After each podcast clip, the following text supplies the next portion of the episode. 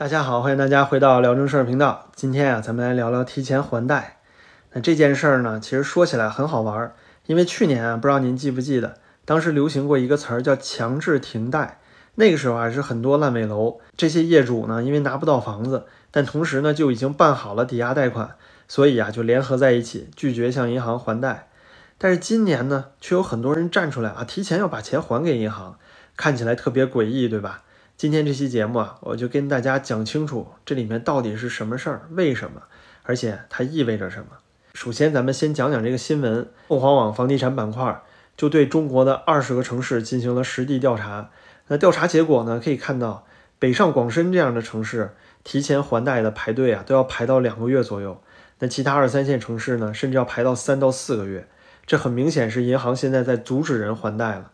那有些人可能有疑问，说这个银行把钱拿回来，难道不是好事儿吗？你为什么要阻止他还贷呢？那对于银行来说呢，最优质的一部分业务其实就是抵押贷款嘛，就是按揭贷款。因为这部分贷款啊，虽然相比起来利率上啊比那些无抵押物贷款啊要低一些，但是它风险相对也要低很多，因为你有不动产啊，你有房子作为抵押物啊，那相比于那些信用卡呀、车贷呀，要安全的多。那车贷其实，在银行内部啊，也是算作无抵押贷款的。另外呢，因为按揭贷款额度比较大，一般都会占到整个银行业务的三到四成左右，有一些银行甚至会更高，六到七成的都有。按揭贷款的比重能不能稳定的增长，是一个银行利润率啊特别重要的一部分。但是现在呢，二零二二年可以看到，整个中国银行业的利润都是一个低迷的状态。这可是贵为银行业，对吧？这就不难理解为什么他们要千方百计的去阻止客户提前还贷款了。那我身边的人了解到呢，如果您现在去招商银行、民生银行啊，很多这些银行的网点都停止办理这项业务了。您要到了那个银行网点，他也会告诉你赶紧回家吧，这就是人工在给你制造障碍。与此同时，二零二二年末，中国居民的存款率却也在二零一九年触底之后呢，不断攀升，所以国家也是盯上了这笔钱，指着你消费呢。但现在你不花这钱，反倒拿过去还贷款了，这不就让人着急了吗？其实，二零一九年以来啊，因为疫情的原因，很多人，尤其是城市中产，工作没有太受到影响。但是呢，你这钱也花不出去，买大件你也不敢买，买车又用不上，出去旅游又不可能，所以很多多余的钱就存下来了。那现在呢，中国的疫情进入到尾声了，可是经济还是一个萧条的状态，所以很多人第一个想到的就是我得减少自己的经济压力。首先就要去减少房贷的月供。新年以来，国务院、中央一直都在出台政策啊，总是想要刺激内需、促进消费。但是中国什么样的人才能消费啊？不是那些月薪不到一千元的那六亿人能够贡献出来的，而是中国的中产阶级。中产阶级大概多少人呢？咱们最保守的方法说啊，把这个中产阶级的门槛拉得非常低。咱们就算月薪收入在六千元以上，就算中国的中产，这一部分有多少人呢？只有不过七千万人，这是来自于二零二零年中金公司的数据。到现在呢，这两年中国经济也没有什么大规模的增长，所以这个数字啊不会变化太大。同时，也只有这一部分人啊，他才能够去买房子，他才能够贷得起款。但是，也是他们对未来最充满恐惧。所以我可以跟大家讲一讲，这提前还贷潮背后到底是什么原因，发生了什么。首先，第一就是宏观面上的中国经济总体的萎靡，这一点相信大家也知道。但里面最关键的就是房地产市场持续低迷。那主要从事中国地产分析的中国指数研究院最新公布了一月份中国房地产成交量数据。虽然啊这里没有春节长假的影响，但是比较可怕的是它给出的同比数据啊，全国总体都比上个月减少将近百分之三十到四十。那同比是和去年的一月份相比，去年的一月当时啊虽然有西安的疫情，但是全国整体的状态还好。而且那个时候因为有疫情的原因，所以每个地方的本地市场啊，并不会受太多春节长假的影响。但即便如此，跟去年的数据相比啊，今年都减少了将近三成。那其中呢，上海减少的最少，差不多降低了百分之二十一。深圳啊，下跌的最严重，同比减少了将近六成。其他二三线城市呢，平均也要比上个月减少了百分之四十。而且不仅仅是房地产市场，对于中国的车市也是一样的。乘用车市场，二零二二年啊中国整个是一个滑铁卢的状态，销售额下降特别明显，而且今年一月份啊跌的也是非常惨，下降了将近百分之十四，这就代表着大家现在不愿意花大钱啊，不愿意去买大件儿，手里有储蓄也花不出去，而且他也不敢花。第二呢，就是为了刺激现在的房地产市场，很多银行的新房利率全都下降了，普遍都降到了四左右，我知道有些地方降到了三点五，但是现存的贷款大部分都在百分之五，这里面有将近百分之一的利差，什么概念呢？你要是有两百万贷款，这相当于啊每个月要多花一千二；你要是五十万贷款呢，就等于每个月要多花将近三百块钱。这些钱啊，对于月薪六千元的人来说可是不少啊，所以很多人才觉得不值啊，他当然要赶紧还贷款了。这里我还想说啊。国内的银行系统的确如马云所说，非常非常落后。其中有一个非常关键的点，就是中国没有国外成熟的可转贷制度。转贷制度是什么意思呢？在国外叫 refinance，就是说你的贷款，房屋抵押按揭贷款，可以从一个银行转到另一个银行。比方说，您现在房子有一千万，您在这个农行有五百万贷款，那现在呢，您房子增值到一千两百万了，您就可以啊找到交行，比如说交行的利率正好也低。就可以把您的五百万贷款呢转贷到交行，就相当于啊是交行那边拿出一笔钱帮您还清现在的贷款，而且因为您现在的这个房屋价值升值了，新的贷款您甚至可以贷六百万，这就叫增贷，对吧？转贷和增贷啊其实是西方很成熟的一套系统，但是在我们中国这么多年了，居然还是没有引进。我们现在国家呢，你在一个银行贷款，基本上就等于在这个银行得待到死了，整整三十年啊，你全得在这儿还贷。他说加利息就加利息，你也没什么办法。后续啊，你也没什么可谈的条件。同时，如果你是自住房，你也享受不了什么啊，你房价上升之后给你带来的优惠。因为啊，这里面有钱，你也增贷不了。增贷就是说，你原本有五百万，你现在贷六百万，多出来一百万，你就可以买车、装修啊，干什么都行。这等于是你能够享受到你房子增值的那一部分。但中国现在就没有这个系统，很少有银行能做这件事儿。中国不仅不能转贷，甚至你提前还贷还有好多条件。提前还清贷款，现在几乎所有的银行都有违约金。那违约额度啊，差不多就是按照你贷款金额交一年左右的利息。有些银行是六个月，那相当于是几万或者十几万啊，这不是一个小数目。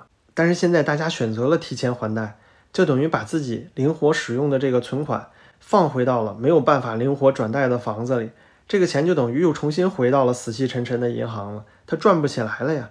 因此到最后，你的内需、你的经济怎么样去刺激呢？那新年伊始啊，可以看到的，接着又是很多城投的项目。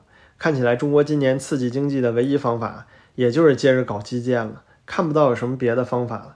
而对于中国大部分老百姓呢，你的储蓄拿去主动还贷了，最后啊，消费力就变得更低了。第三点啊，就是物价上涨，CPI 上升，这就意味着你现在的银行储蓄利率啊是一个负数。那今年呢，国家公布的 CPI 啊，差不多是在二点四左右。但是银行利率啊，普遍都在一点几、二点几也有，而且对于居民实际的感受来说啊，绝对不是简简单单只有二点几的 CPI，大家实际上都感受到了物价的上涨。那看着银行存款里啊那些少得可怜的利息，再加上现在呢不断上升的物价，你会明显的感知到自己的储蓄在不断的贬值。如果说你要选择别的途径要理财，那就没有什么固定收益的理财啊，能够能够达到百分之二以上。就算有啊，基本上你存个三到五年，时间也很长。那如果说你要放到收益可能会更大的这个投资市场里，不管是股票啊还是可转债啊，那这些市场的风险也是非常大的。现在大家对宏观经济都没有信心，你哪来什么信心去投资到风险市场呢？最后只能是看着存款储蓄的可怜的利率，再对比自己手上将近百分之五的贷款利率，那想一想啊，肯定是把这些多余的存款还到房贷里更划算吧？那有人就会问啊。那你手里现在肯定是现金为王啊，经济不好，万一失业了怎么办呢？的确啊，现在到处都裁员，公务员还降薪，但其实这更刺激大家提前还贷了。为什么呀？我身边就有这样的情况，我家里有个亲戚在互联网大厂，今年的奖金啊都发不出来了，他现在就正在排队还贷。那我就问他为什么呢？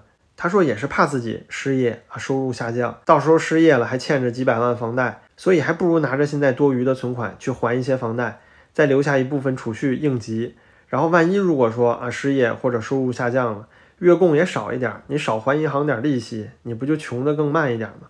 所以您明白了吗？这就是老百姓心里啊真实的想法。正是因为对经济不景气的担忧，所以大家才要冲出来提前还贷。这也预示着今年不会是经济大反弹的一年，而是一个经济衰落开始的时代。比如说现在疫情是结束了，那大家恢复正常生活了吗？其实没有啊，现在才刚开始要现原形呢。疫情放开了，才开始看到更多的失业，才开始看到啊更多的裁员。今年虽然可能啊第一季度会出现那种报复性消费，但是现在看起来，哪怕是这个报复性消费势头都不太行。这几年给大家折腾的状态就是老百姓心里啊，真的没有什么信心了。没钱没资产的呢，就省着存钱；手里有点钱和资产的呢，现在正在银行门口啊排队提前还贷款。富裕阶层啊，都在想着怎么样转移资产去海外，怎么润。所以您说就这么个形势，怎么恢复经济呀？怎么刺激内需？怎么刺激消费呀？都没钱了，上中下所有阶层兜里都没那么多钱。所以呀，现在我们就要讲到今天节目的重点了。为什么我们说啊，二零二三年中国的经济不行，而且未来呢，很可能也是一种衰落的趋势？首先啊，就过去整整四十年，高速增长啊，一直都是中国经济的一个符号。对吧？一九八二年到二零二二年，其中 GDP 增速最低的呀是二零二零年，当时只有百分之二点二。但那个时候是疫情最严重的一年，很多国家都是负数。那今年呢？到二零二二年了，中国公布的数字是多少？GDP 百分之三，对吧？这几乎啊低于了周边所有的亚太国家，什么越南、马来西亚、菲律宾、印尼啊，一个都比不过。这在以前根本不可能啊。第二是特别重要的一点，就是中国的人口自然增长率啊，首次到了负增长的通道。这就意味着，像以前那样啊，依靠着劳动密集型增长的那种经济模式，就走向终结了呀。人们常说呢，中国的人口红利啊，会一直持续很多很多年。但现在突然间，我们就看到拐点了。最可怕的就是，这不是一个暂时性的问题，这是一个真真正正的拐点。那未来几十年可能一直都会延续这样的状态。那人们愿意生孩子的越来越少，生的孩子越少呢，整个社会的老龄化就越来越严重。老龄化严重呢，又反过来加重年轻人的负担。这样就又不愿意生了，所以这就是一个恶性循环。而且您说拿中国和其他低生育国家，比如说日本、韩国相比，中国情况不一样啊。中国的状况是未富先老啊，这就意味着在中国要用政策来刺激年轻人啊，主动的去生孩子，要比日本、韩国更加困难。那我想，对于人口问题，可能中国最后能想到的方法就只有开放移民了吧？可是您开放移民，哪儿的人愿意来呢？缅甸、老挝、柬埔寨是吧？或者非洲兄弟？那可能是唯一的办法了，而且最关键的是，关于中国，可能也不会那么容易接纳新移民，因为中国有一个政治思想问题啊，对吧？你进来的人能好好拥护党吗？你受过小时候洗脑教育吗？如果是没有受过洗脑教育的那些小孩，哪怕你是柬埔寨、菲律宾的小孩，你到了中国，万一到这儿天天讲什么民主人权，怎么给你发绿卡呀，对吧？所以人口这个问题啊，这还真是个死结，这事儿就是难办。第三呢，就是世界对中国的经济制裁和科技上的围堵，对吧？中美科技脱钩啊，这就给中国的未来增加了巨大的不确定性。尤其是之前八月份的时候，美国通过了那个芯片科技法案，而且上个月呢，还和日本、韩国呀达成了芯片禁售中国的协议，这就等于对中国进行了一个包围封锁啊。那美国对于中国芯片等高科技行业的这种严重打击啊，就意味着很多出口型的高科技企业。它就被迫要离开中国了，比如说苹果、三星、LG 这些公司，把他们先进的生产线啊转移到东南亚和印度之后呢，这就代表着以美国为首的这些西方国家，把他们的资本要逐渐从中国脱离出来，把制造业从中国啊转到东南亚去，这也会成为一个中长期的现象。第四点就是企业家信息啊，最近这件事儿炒得挺火，因为前段时间呢，刘强东回国了，这戏唱的倒挺大。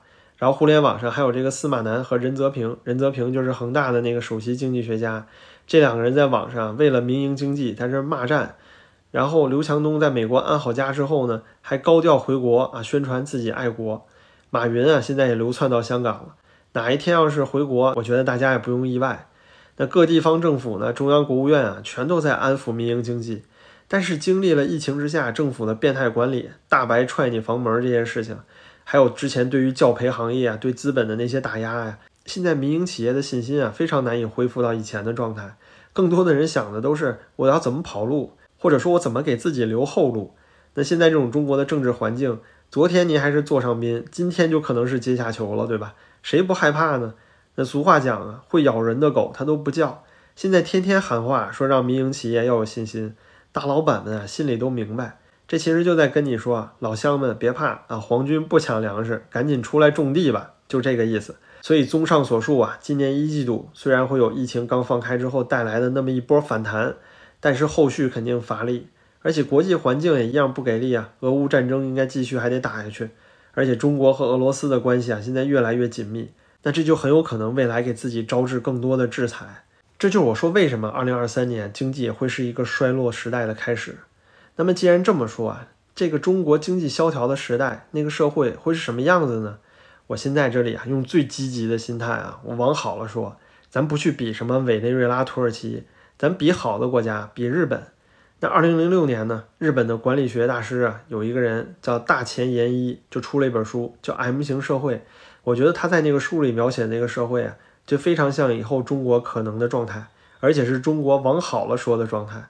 那他在书里呢有一个判断，当时是从一九九零年到二零零六年，日本经济失速的十六年里啊，社会逐渐形成了一种 M 型的双峰结构，就是说高收入人群和低收入人群各居两端，中间呢是萎缩的中产阶级，就是说贫富差距会不断拉大，中间的中产阶层啊会向下塌陷。整个社会结构就跟 M 型一样。当时大前研一啊，对 M 型社会有四个判断依据，这里面中国完美切合。您看啊，第一个少子老年化，对吧？中国人口开始下降了，老年化。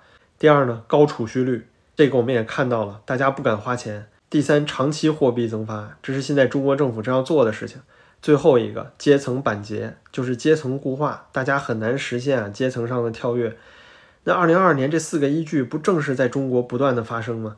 这就意味着从二零二三年开始，我们就会开始看到啊，顶层的富人依然能够通过权力过渡之后得到的那个稳定时代，就像现在的马云、刘强东这些人，他们成为新的接班人，重新跟新一代的红色政权呢相互勾结啊，接着做顶层。到时候啊，中产阶级就是不断的萎靡，坍塌到中低收入或者是低收入群体。那现在呢，中国的中产阶级啊，确实是太脆弱了。呃，比如说我自己这一代的大部分独生子女，都是上面有四个老人啊，下面还有孩子，你还面临着房产贬值，老人身体状况越来越差，医疗支出费用呢倒是大幅增加，而且孩子现在还是卷的不行，教育成本也是攀升，中国经济又不断下滑，让你对未来又丧失信心。现在很多中年人啊，还开始被企业裁员了，一轮又一轮新的裁员潮啊，从今年年初就开始了。但是经济这么萎靡，您说中国会出大事儿吗？政权会有问题吗？那我这里保守的认为啊，肯定不会的，不用担心中国政权能崩溃了。中国的经济就算崩溃了，老百姓都吃土，政权都不会崩溃的。那以往呢，我们总说啊，这个中共的执政合法性是来自于经济的不断发展。那现在看来啊，大家都错了。就比如说一九六零年的时候，当时大跃进饿死几千万人，那老百姓不还是顺从的不行吗？二零二二年底，今年年初，医院里面都是尸横遍野，躺平式开放啊，造成了这么多无辜的死伤。最后呢，老百姓不还是出门歌舞升平、放鞭炮去了吗？那至于别的呢，就真没什么办法了，剩下只能说大家走一步看一步吧。具体的政策啊，还要等到今年三月份两会之后，才能看到整个今年经济发展的脉络。所以到时候咱们再接着聊吧。那最后呢，感谢您的观看，您的支持对我十分重要，谢谢您的点赞和订阅。大家都保重，咱们下期再见了。